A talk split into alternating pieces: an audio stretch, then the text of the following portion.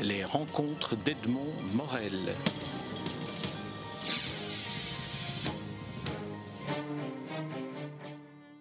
Aboubakr Shraibi, nous nous rencontrons dans votre bureau à l'Institut des langues orientales à Paris, ce qui explique qu'il y a une ambiance sonore euh, euh, de ce quartier-ci qui, nous environne.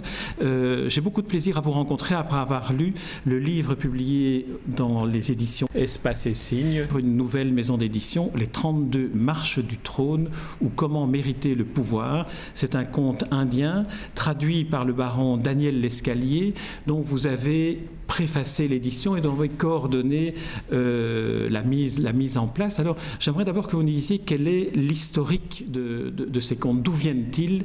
D'où nous sont-ils parvenus? C'est, euh, les contes, ces contes-là euh, nous sont parvenus à travers un, manuscrit persan.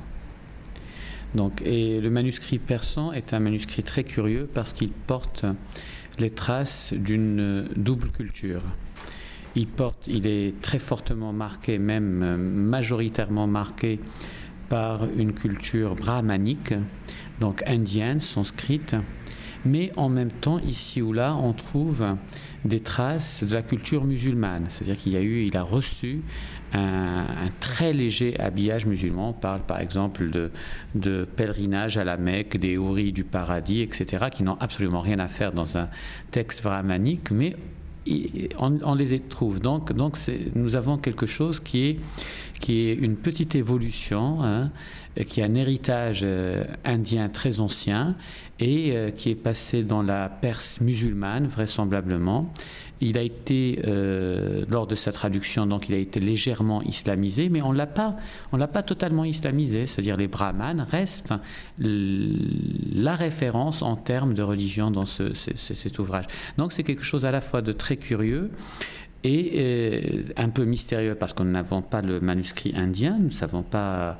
quelles sont exactement ses origines, et euh, en même temps très spécifique parce qu'il développe une une vision politique euh, du, du, gouvernement qui, euh, qui n'est pas si commune que cela. C'est-à-dire qu'il va pousser euh, jusqu'au bout certains principes éthiques qu'on va trouver ailleurs, mais généralement c'est un pragmatisme, c'est le pragmatisme qui domine dans les traités de ce type, c'est-à-dire ce qu'on appelle les miroirs des princes, plutôt qu'une vision éthique. Donc nous avons ici euh, quelque chose aussi d'un peu singulier. la structure de, l'ensemble de ce recueil se trouve dans le titre, Les 32 marches du trône. Est-ce qu'on peut dire que c'est en quelque sorte les, 32 euh, principes ou les 32 euh, règles à respecter pour mériter le pouvoir? Alors, les, les, 32 marches du marquent l'ascension, une ascension. Hein. Nous avons l'apprenti roi, en quelque sorte, qui arrive euh, en bas du trône, et chaque jour, euh, on va lui raconter une histoire qui lui permet de grimper, de passer à la marche suivante. Et il n'a rien d'autre à faire qu'à écouter cette histoire et la comprendre. Donc il n'a aucune autre épreuve. Je, dirais presque qu'il qu'il est là en train de recevoir une leçon. Et ceux qui lui prodiguent cette leçon, ce sont des, génies.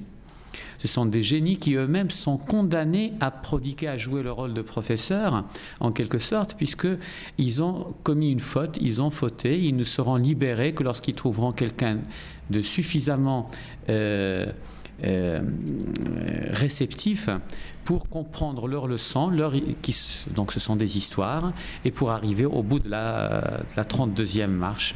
Alors le, le Raja Becker Majed se, se, présente devant ces, ces, génies qui ont, pris la forme de, de bourdons mhm. et chacun d'entre eux raconte une histoire qui est en quelque sorte le, la marche à escalader, à gravir pour accéder au trône, comme vous le disiez.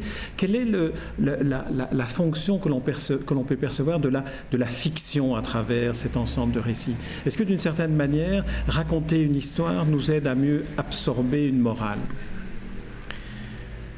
Euh, euh, une histoire, c'est-à-dire que là, nous allons entrer dans un cadre beaucoup plus vaste qui est celui même de la transmission du savoir. Euh, aujourd'hui, même dans des technique d'enseignement très moderne, on dit il faut que l'enfant euh, ait l'impression, ou que l'enfant, l'adulte, euh, l'apprenant de manière générale, ait l'impression qu'il est en train aussi de s'amuser, pas qu'il est en train de souffrir face à un texte ou face à un savoir. Il faut qu'il se sente. C'est très important, non seulement pour euh, qu'il l'apprenne, mais qu'il pour l'apprenne bien, qu'il l'utilise bien. Parce qu'il y a apprendre, il y a retenir, il y a ensuite utiliser. Et ce sont trois, trois étapes qui, qui sont aussi importantes l'une que l'autre. Et la dernière est encore peut-être la plus importante de toutes. Et, pour cela, il ne faut pas que ce soit marqué par la souffrance, mais plutôt par, le plaisir. Et par conséquent, euh, par exemple, dans la, culture arabe, mais qui a, qui a repris cela, on trouve le même phénomène, par exemple, en Grèce ancienne, ils en parlent, disons en Orient, hein, ce phénomène de mélanger le, le sérieux et le plaisant. C'est-à-dire que d'habiller le sérieux de manière plaisante, de le rendre attrayant, euh, attirant. Et, c'est ce qui se passe dans ce genre d'ouvrage. C'est-à-dire que on est là en train d'apprendre, mais on essaie de le faire de la manière la plus plaisante qui soit par conséquent, raconter des histoires, il n'y a rien de plus plaisant que de raconter une histoire. Mais une histoire, c'est une vision du monde. C'est mettre en place à la fois des, des mauvais et des bons. Comment va-t-on habiller les mauvais? Si, on, par exemple, les mauvais, c'est toujours des jeunes gens d'un certain âge, ça veut dire que dans ce monde-là, les jeunes gens d'un certain âge ne sont pas forcément des... des il faut s'en méfier, vous voyez. Mais si, en revanche, les jeunes gens d'un certain âge sont toujours les bons, ils sont victimes de vieillards, alors à ce moment-là, les vieillards sont... Vous voyez Donc, cette vision du monde que l'on construit selon la distribution des rôles, comment on les distribue, entre bons et méchants, entre blancs et noirs, entre croyants et non-croyants, entre hommes et femmes, ça, aussi très important. Et bien, c'est cette distribution-là qui façonne notre vision du monde, et, et c'est très important, d'autant plus que elle ne le dit pas mais on le retient comme ça. Et désormais, on ne sait pas pourquoi, lorsqu'on est devant euh, un vieillard, on se méfie, mais parce que si on a lu 25 histoires où le vieillard est toujours un mauvais rôle, eh bien, la prochaine fois qu'on rencontre un vieillard, sans le savoir, on, se méfie un petit peu. Vous voyez Donc, ça façonne notre vision du monde. Donc, la fiction, c'est très important, d'autant plus que ça agit sans nous le dire. Hein. Dans, votre préface, vous évoquez aussi la fonction thérapeutique que peuvent avoir certains contes, que dans certains cas, des contes sont utilisés comme étant en quelque sorte des déclencheurs du subconscient. Est-ce que c'est le cas euh, dans, dans les 32 marches euh, ou est-ce que c'est plutôt de manière générale que vous évoquiez cet aspect? Alors, c'est-à-dire que cet aspect-là, il, existe, je veux dire, c'est un aspect qui est, qui est, traité par les spécialistes de manière générale, mais, mais les 32 marches nous offrent un, une histoire à la fois très particulière et tout à fait exemplaire et très rare de ce point de vue. C'est-à-dire que nous avons un, jeune homme qui est devenu fou, au fait qui a été condamné à la folie, qui a été puni par la folie, parce qu'il a accompli un, un mauvais acte qu'il reconnaît lui-même comme étant mauvais acte. Il en a honte. Et celui envers qui il a il a accompli cet acte répréhensible, eh bien, il le rend fou. Et il dit en même temps, donc c'est sa punition, il dit qu'il ne retrouvera ne retrouvera euh, sa mémoire et son état normal que lorsqu'il entendra, il s'entendra raconter sa propre histoire. C'est tout à fait remarquable. Donc quelqu'un d'autre vient, devra lui dire ce qu'il est. Et ça, c'est d'une modernité, euh, c'est d'une très grande modernité, c'est une actualité, je veux dire, qui, le restera encore, à mon avis, pendant très longtemps. C'est euh, apprendre à travers autrui ce qu'on est soi-même, ou ce qu'on a fait, tout simplement, retrouver sa mémoire à travers autrui. Oui. À l'origine, le manuscrit des 32 marches ne comptait pas, euh, n'incluait pas un titre qui identifiait chacune des, chacune des marches, chacun des contes. On indiquait simplement première marche, deuxième marche, troisième marche. Mm. Euh, dans cette édition-ci, euh, des titres ont été ajoutés et en, rien qu'en lisant les titres, on se rend compte qu'il y a une forme d'actualité dans ce qui est prodigué comme, comme éthique ou comme viatique pour une vie d'honnête homme. Est-ce que viatique pour une vie d'honnête homme peut être une caractéristique de ce recueil? Oui, je, dirais plus précisément, c'est euh, il y a un, trait de caractère qui est extraordinaire là-dedans, c'est la générosité. C'est-à-dire que l'ensemble du, c'est-à-dire le, le principe politique, éthique qui gouverne ce livre et que par l'intermédiaire duquel on est soi-même appelé à gouverner est générosité c'est, je, n'ai jamais rien lu de, de ce genre. Hein. Ça, ça je, c'est-à-dire qu'il soit à ce point. La générosité est un thème absolument dominant dans la littérature arabe médiévale. On sait la générosité, l'hospitalité, etc. Mais euh, là, nous trouvons quelque chose de, tout à fait euh, exceptionnel de ce point de vue, parce que euh, il y a même une forme de, de comment dire, de rupture avec le modèle narratif habituel. Avec le modèle narratif habituel, le prince va se battre, il va tuer le monstre, il va sauver la princesse, il va l'épouser. Là, il va l'épouser, alors que d'autres, évidemment, qui l'ont précédé ou ont essayé de le faire, ont échoué. C'est le seul qui la sauve, il va y réussir, il va l'épouser. Il va parfois même se battre pour euh, écarter les concurrents escrocs qui n'ont pas tué ce monstre, qui n'ont pas tué ce dragon, mais qui vont le prétendre pour pouvoir épouser la princesse. Ici, nous avons quelque chose, nous avons tout à fait l'inverse qui se passe. C'est-à-dire que nous avons le héros qui arrive, qui élimine le monstre, il a la princesse devant lui, il voit quelqu'un qui désire, qui est beaucoup plus faible que lui, qui n'a pas pu, qui n'aurait jamais pu tuer ce monstre, mais qui est follement amoureux de cette princesse. Et alors, lui, il va lui dire, cet homme-là est beaucoup plus amoureux de vous que moi, peut-être que vous devriez l'épouser. Et il va céder son droit et laisser en tout cas à la princesse le choix d'épouser qui elle veut. Euh, voilà, bon, et, et, nous avons ce trait de caractère, et il est permanent dans l'ensemble des récits. C'est-à-dire que nous avons le, le, roi qui est donné en modèle et qui, dont on raconte euh, les, aventures à chaque marche et qui permet au roi débutant de prendre modèle sur lui, ce roi-là, quel que soit le bien qu'il reçoit, quel que soit l'acte, l'exploit qu'il accomplit et en retour duquel il va recevoir une récompense, ce bien ou cette récompense, il va toujours les céder à celui, dont il a, celui qui en a le plus besoin. Il ne les gardera jamais pour lui. Et ça, c'est tout à fait remarquable. Est-ce que non seulement c'est tout à fait remarquable, comme vous le dites, mais est-ce que ce n'est pas cela qui fait aussi une forme d'actualité de ce qu'on lit dans les 32 marches? On a l'impression, lorsqu'on découvre ces, contes, lorsqu'on découvre ces histoires racontées par les, par les Bourdons, que cela nous parle aujourd'hui comme si ça nous donnait un signal sur une conduite à suivre et dans notre vie, mais pourquoi pas aussi dans les prises de décision et dans le chef de nos gouvernants Est-ce que ce n'est pas un livre que finalement il faudrait déposer sur la table euh, des gestionnaires de notre société, des hommes politiques? Oui, oui, absolument. Voilà, un, grand oui, si vous voulez. un grand oui. Alors, je vais, je vais citer quelques, quelques exemples des, pour ceux qui n'ont pas le livre euh, sous les yeux comme nous. Euh, par exemple, ne jamais avoir peur et persévérer, euh, se sacrifier pour une bonne cause, préférer le dialogue à l'affrontement. Est-ce qu'on ne se trouve pas là devant des, des, des, préceptes, en quelque sorte, qui nous manquent aujourd'hui dans une société où l'égoïsme prévaut? Alors, euh, là, je voudrais relativiser un petit peu les choses, c'est-à-dire que nous avons les titres sont modernes. C'est des titres qui n'appartiennent pas au livre ancien. Donc ce sont, ces, titres-là sont déjà une interprétation du texte. C'est une interprétation du texte pour le faire entrer dans la modernité. Donc partir d'un titre qu'on a ajouté soi-même pour extraire du texte ancien une modernité, c'est discutable.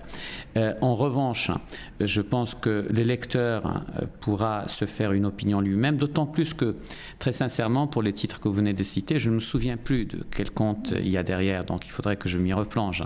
Donc, euh, il faudrait que le lecteur pourra se, faire, se bah, faire une opinion par lui-même. Oui. Alors, si vous voulez, peut-être ce, qui est peut-être plus, plus, plus explicite, c'est les les, cinq lignes de la, qui terminent l'ouvrage que, que, je vais relire comme ça, euh, elles, seront présentes à l'esprit de ceux qui nous écoutent.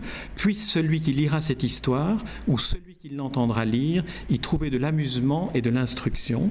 puisse-t-il, en suivant toujours les principes éternels et immuables de la justice, de la sagesse et de la bienfaisance, avoir une renommée durable et que jamais dans ce monde il n'éprouve le malheur ni la pauvreté. C'est sur les trois mots justice, sagesse et bienfaisance que j'aimerais que, que, vous développiez un peu le, le, le, rôle, la fonction de, de, de ces, de ces marches. Alors, c'est-à-dire que le, le, politique, ce que, les populations, les, les, gouvernés demandaient aux gouvernants à, à l'époque prémoderne, euh, c'était toujours la justice. C'est-à-dire le mot-clé, le mot le plus important là-dedans, c'est la justice. C'est on demande, on ne demande pas à participer au pouvoir comme aujourd'hui de décision, etc.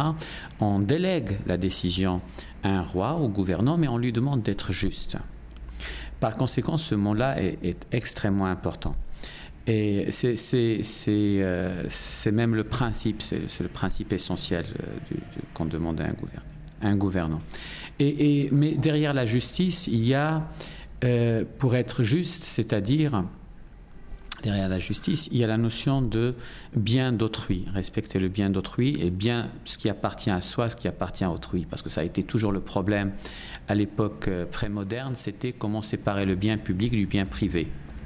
Or, la plupart des rois ont tendance à confondre les deux. Hein, la plupart des gouvernants, même quand ils ne sont pas rois, ont tendance à confondre un petit peu les deux. Et à un certain moment, on passe la ligne, la ligne entre ce qui est privé et ce qui est public est toujours un petit peu floue. Or, ces, livres, euh, ce livre-là tout particulièrement, par l'intermédiaire du principe de générosité qui est là énoncé sous forme de bienfaisance, il, il, il essaie de ramener, cette, de, de faire rétrécir cette ligne du bien privé le plus possible, de l'élargir l'espace, disons que de la ramener de sorte à étrécir l'espace du bien privé et à élargir le plus possible le bien public. D'où la générosité du roi, ne jamais garder, ne jamais rien garder pour lui, ce qu'il ce obtient dans le cadre de l'exercice de sa fonction et toujours le remettre comme bien public, le remettre à ceux qui en ont le plus besoin. C'est pour ça qu'à la fin, on termine sur la notion de pauvreté. C'est le dernier mot, hein, que nul ne soit jamais pauvre. Nul ne sera jamais pauvre si, si les plus riches partagent. En quelque sorte, évidemment, c'est un petit peu utopique, mais c'est à partir d'une utopie que le gouvernant peut accomplir des choses extraordinaires. Euh, Abou Bakr Shraibi, vous êtes aussi un spécialiste, vous êtes peut-être principalement un spécialiste des contes des mille et une nuits. Euh, bientôt, les éditions Espace et Signes vont publier trois inédits euh, des contes des mille et une nuits. Alors, d'où viennent ces inédits et que vont-ils nous apprendre? Oui, alors ces, ces inédits viennent d'un d'un manuscrit du début du 19e siècle qui est conservé aujourd'hui à la bibliothèque euh, universitaire de Strasbourg. Euh, bon, il n'a jamais été euh, édité. J'ai travaillé il y a bien longtemps sur ce manuscrit. Il contient au fait un très grand nombre de, contes nouveaux. Et ces trois-là sont assez, ces trois-là qui vont être qui vont être publiés sont assez représentatifs d'une de la palette de d'évolution du corpus euh, général des, contes euh, qui gravitent autour des mille et nuits, qui appartiennent à un titre ou à un autre aux mille et nuits. Et, euh, bon, l'un se rapproche du, des contes populaires du folklore. Il y est question de, du garçon dont tous les souhaits se réalisent. Vous voyez, nous sommes un petit peu dans le même genre. C'est, le garçon, il est à la fois Aladdin et Salon, puis il se confond une seule personne. Il n'a besoin que de lui-même pour accomplir tout ce qu'il désire. Et évidemment, il va être, euh, il va être dès son plus jeune âge enlevé comme on enlève un objet magique. Voilà. Donc c'est assez intéressant. Et ce qui est intéressant, c'est qu'à un certain moment, ce conte, on va, le, on va sortir du merveilleux pour entrer dans la réalité quotidienne du Caire euh, du, siècle précédent, probablement du 19e, comme on le verra dans la plupart des autres contes. Et on commencera à voir le Caire, donc l'Égypte de cette époque, à travers les yeux d'un mangeur de hashish. Ce qui, est une, ce qui est une manière intéressante de voir aussi le monde. Voilà, ça c'est pour le, premier conte. Le deuxième conte, euh, il, parle d'un vieux poète, d'un poète. Et là, on change de registre. C'est-à-dire que là, on n'est plus dans le conte du, folklore adapté à la manière des mille et nuits, on est du conte plutôt savant, de l'histoire savante et même de l'histoire exemplaire, didactique, adaptée à la manière des mille et nuits. Et généralement, dans ces, ces contes, euh, cette histoire didactique ou exemplaire qu'on a adaptée, elle était là pour nous dire l'argent n'est pas très important. Le plus important, c'est ce qui nous attend dans l'au-delà. Il faut renoncer euh, aux biens matériels. Il faut vivre dans une spiritualité plus, forte, etc. Et ce conte, il, dit en substance que, ben, euh, voyez-vous, euh, tout le monde s'intéresse en réalité à l'argent. Et même les morts qui sont dans l'au-delà, qui sont supposés être totalement détachés des biens matériels, eh bien, ils n'ont qu'une pensée, c'est l'argent. Voilà, donc ils renversent complètement euh, la règle pour, euh, pour nous offrir une autre vision, donc beaucoup plus pragmatique. Hein. Euh, le dernier, c'est l'histoire de, de Yassamine et Hussein le boucher, et euh, cette histoire-là, alors elle est beaucoup plus ancrée encore dans la réalité quotidienne parce qu'il y a des corporations de métiers, il y a les bouchers, il y a les tailleurs, il y a la favorite du, euh, sultan, il y a ces jeunes gens qui essaient tant bien que mal de, faire un petit peu la loi euh, parce que la police est corrompue, parce que le gouverneur lui-même est un peu corrompu et qui sont les les seuls qui ne survivent pas dans ce monde, c'est ceux qui essaient de, remplir cette fonction de justice et de, la faire respecter. Voilà. Euh, Abou Bakr Raibi, je vous remercie pour cet entretien. Alors, on est dans l'impatience de cette prochaine publication Espace et Signes. Et euh, dans cette attente, euh, j'invite tous ceux qui nous écoutent à se plonger toutes affaires cessantes dans la lecture des 32 marches du trône ou Comment mériter le pouvoir, un conte indien dont vous préfacez l'édition et qui été traduit par le baron Daniel Lescalier. Je veux dire, ce sera peut-être une dernière sous-question finale. La langue du baron Daniel Lescalier est tout à fait en même temps éminemment musical, poétique et très lisible. Peut-être qu'il faudrait euh, évoquer cette, manière euh, qu'il a eu d'écrire et de traduire. Oui, c'est vrai que ça se lit très agréablement, qu'il l'a traduit comme, euh, je dirais, à, la manière d'Antoine Galland quand il a traduit Les Mille et Nuits au XVIIIe siècle. Il est plus, plus proche du XVIIIe d'ailleurs que du XIXe. On sent cette langue, ce classicisme qui, revient sous sa plume. D'ailleurs, il l'a publié euh, tout au début du 19e. quand ça a été, c'est sorti euh, euh, livre confidentiel. Euh, à New York en plus, je crois, donc même pas en France. Donc, donc à New York, auprès d'un lectorat qui n'était pas français, c'était vers 1807 ou 1806 ou quelque chose comme ça. Donc voilà, vraiment toute sa formation est une formation classique et ça, ça, se, ça se lit bien sous sa plume. On pourrait dire d'ailleurs que ce sont presque des inédits, puisqu'ils ont été publiés ah de manière tellement confidentielle il y a tellement longtemps et ailleurs. Très bien. Euh, Abou Bakr je vous remercie pour cet entretien à nouveau donné dans, dans votre beau bureau euh, à Paris de l'Institut des langues orientales. Merci beaucoup. Les rencontres d'Edmond Morel.